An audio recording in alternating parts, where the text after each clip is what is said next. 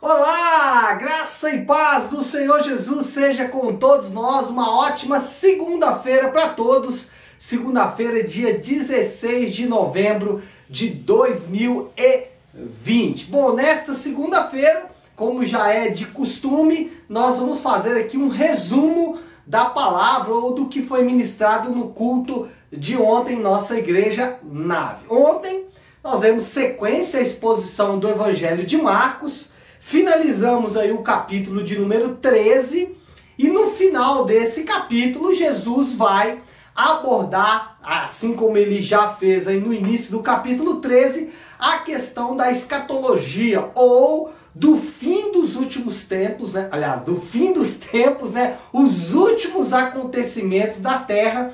Ele vai falar alguma coisa relacionada a isso.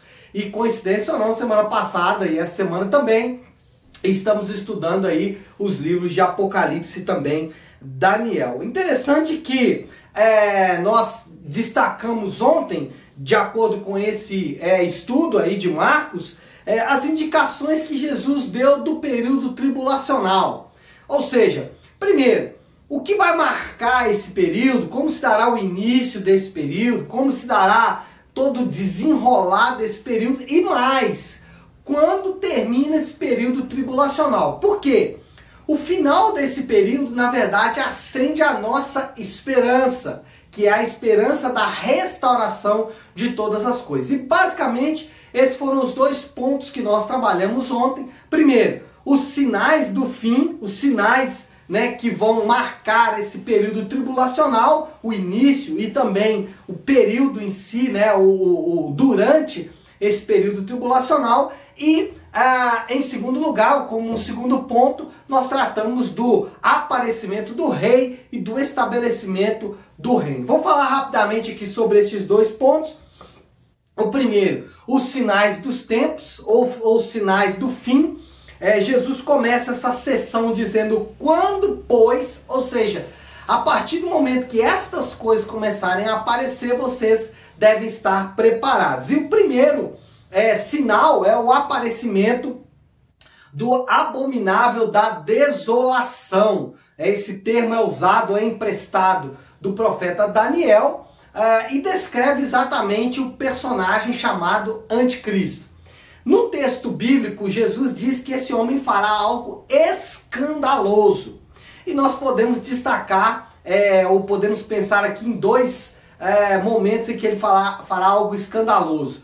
É, o primeiro é uma assinatura de um acordo, um tratado de paz com a nação de Israel, tratado esse que vai, é, de certa forma, iniciar esse período tribulacional. Esse tratado vai garantir para a nação de Israel autonomia política, autonomia geográfica e autonomia religiosa. Aí entra o segundo ato escandaloso desse personagem, que é a profanação do templo, templo esse que será construído nesse período né, é, chamado aí de, de é, grande tribulação, vai ser reconstruído o templo de Israel, provavelmente com a anuência desse chamado anticristo. Segunda marca desse período é que é um período de grande tribulação. Jesus diz que nunca houve na terra é, é, nunca se ouve desde o princípio do mundo que Deus criou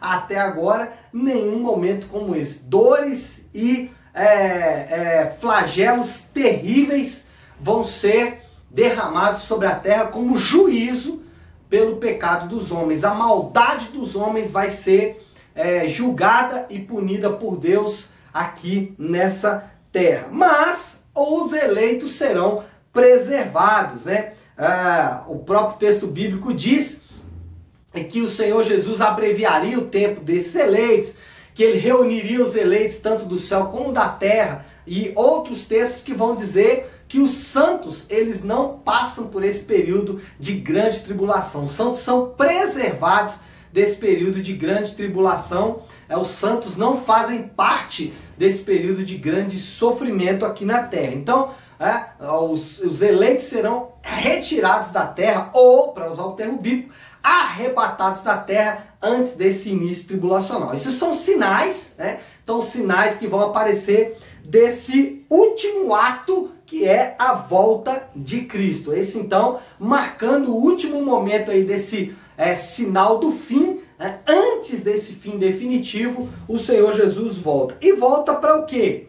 Volta para estabelecer o seu reino, né? ou seja, ele vai restaurar toda a terra, terra que nesse momento está completamente destruída por causa é, do período da grande tribulação. Jesus então vem restaurar a terra, estabelecer o seu reino, um período milenar de paz, de amor, de justiça nessa terra em que nós vivemos. Então, basicamente foi isso que nós falamos ontem. Agora, o que a gente percebe que como aplicação, né, e eu propus duas aplicações ontem, e eu quero deixar essas aplicações para nós pensarmos aqui como é, aplicação para o nosso próprio dia. É, os sinais da vinda de Cristo estão cada vez mais aparentes. Você está pronto para encontrar-se com seu Senhor agora? Por que, que essa pergunta é importante? Que o próprio Jesus diz no texto: vigiai. É, e aí eu continuo dizendo: Ele é a sua única confiança na vida e na morte. Nós estamos confiando apenas em Cristo na nossa vida e também na nossa morte. Eu acho que diante de um texto como esse é importante fazer essa pergunta, né?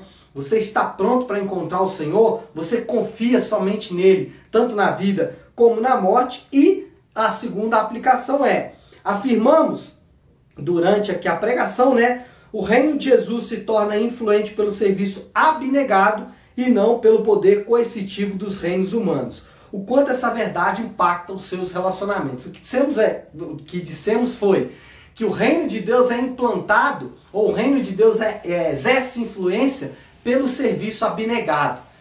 Essa é uma verdade infalível do texto bíblico. Como isso impacta os seus relacionamentos? Você tem servido no seu casamento? Você tem servido no seu trabalho? Você tem servido na sua igreja? Você tem servido ao redor das pessoas que fazem parte do seu grupo de amigos mais próximos? Se não, você precisa começar a servir porque o reino de Jesus que será implantado no fim já está em desenvolvimento agora através da igreja. Então foi isso, pessoal. Basicamente, né, o estudo já está disponível no meu site www.leoeller.com. Você pode lá ter acesso, pode é, baixar, enfim, para você poder estudar. Eu acredito que vai abençoar muito a sua vida, tá bom? Deus abençoe e uma ótima semana para todos.